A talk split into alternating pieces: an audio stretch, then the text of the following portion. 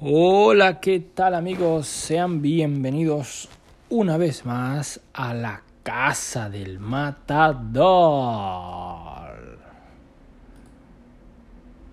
Ballon des lumières et du show business, j'ai fait que briller dans le noir. Vivre et mourir comme Serge Ibaka, ¿Qué es lo que se oye aquí? Es el niño, como siempre, la casa del matador con la mejor de la música. Nino, Keba Keba Keba. Vamos! À l'ombre des lumières et du show business, j'ai fait que briller dans le noir. Vivre et mourir comme un champion, les autres ne croient même pas. Comme un aigle, j'ai volé au-dessus des nuages pour nourrir la Familia de millions de dollars. famille. Ouais, ouais. Je la mets en trois points, pas de repos. Oh là là là là là là là là. Et le masque. Es incroyable el Nino. Bon, eh, hoy el tema de hoy trata de un tema que puede ser susceptible para muchos y para otros quizás un tabú y una vez más para otros quizás sea un tema innombrable o quizás jamás en su vida se lo hayan preguntado. Hoy vamos a hablar de las consecuencias que tiene el estar mucho tiempo sentado.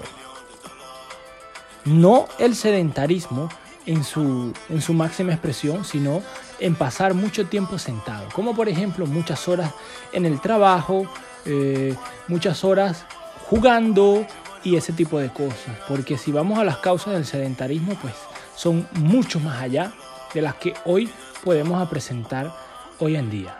Entonces, vamos conversando de lo que nos dice la Organización Mundial de la Salud, según las cifras, representa un 60% de la población a nivel mundial que no realiza suficiente actividad física, lo que se denomina sedentarismo. En eso estamos de acuerdo. Pero hay otro porcentaje involucrado dentro del 60%, que es la persona que aún así tenga cierta actividad física, pasa relativamente de sus 8 horas, 9 horas, 12 horas de trabajo, pasan mínimo unas 6 o 7 horas sentados. Entonces de esos riesgos o de qué es lo que pasa con el cuerpo es lo que hoy vamos a hablar. Entonces, es importante saber que el movimiento es algo inerte de la salud. Una salud no puede estar sin movimiento. Es algo que tenemos que tener claro todos acá y bueno, es importante recalcarlo. Entonces, vamos sin más preámbulo a comentar que el no moverte repercute negativamente en tu organismo con las siguientes características. Uno, cerebro que no se oxigena bien, pues cerebro fatigado. Produces más insulina de la necesaria, ¿sí? Se debilita la columna y pierde flexibilidad, a todos nos pasa.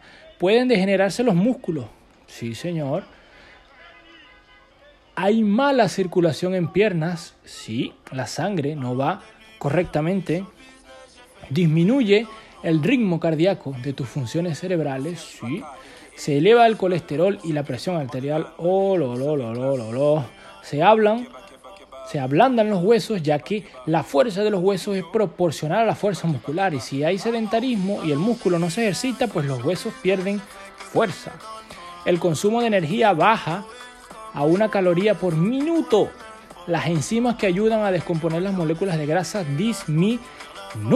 Entonces, como podemos ver, pues son más las cosas ne- negativas que lo positivo que podemos sacar de el pasar mucho tiempo sentado.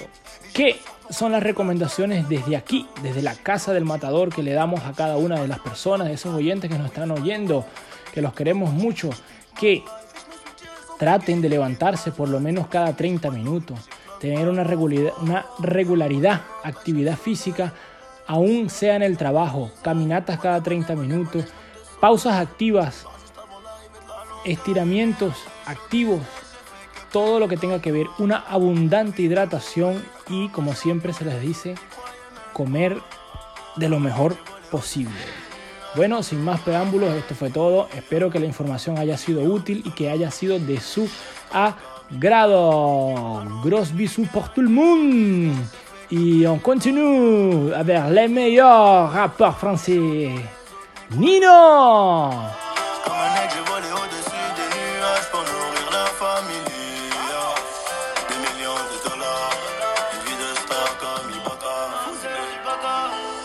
Ma fousimène, la foule en délire, mais j'oublie R. La molly dans le noir, cherche un bout de lumière. Faut du courage pour passer à. Quand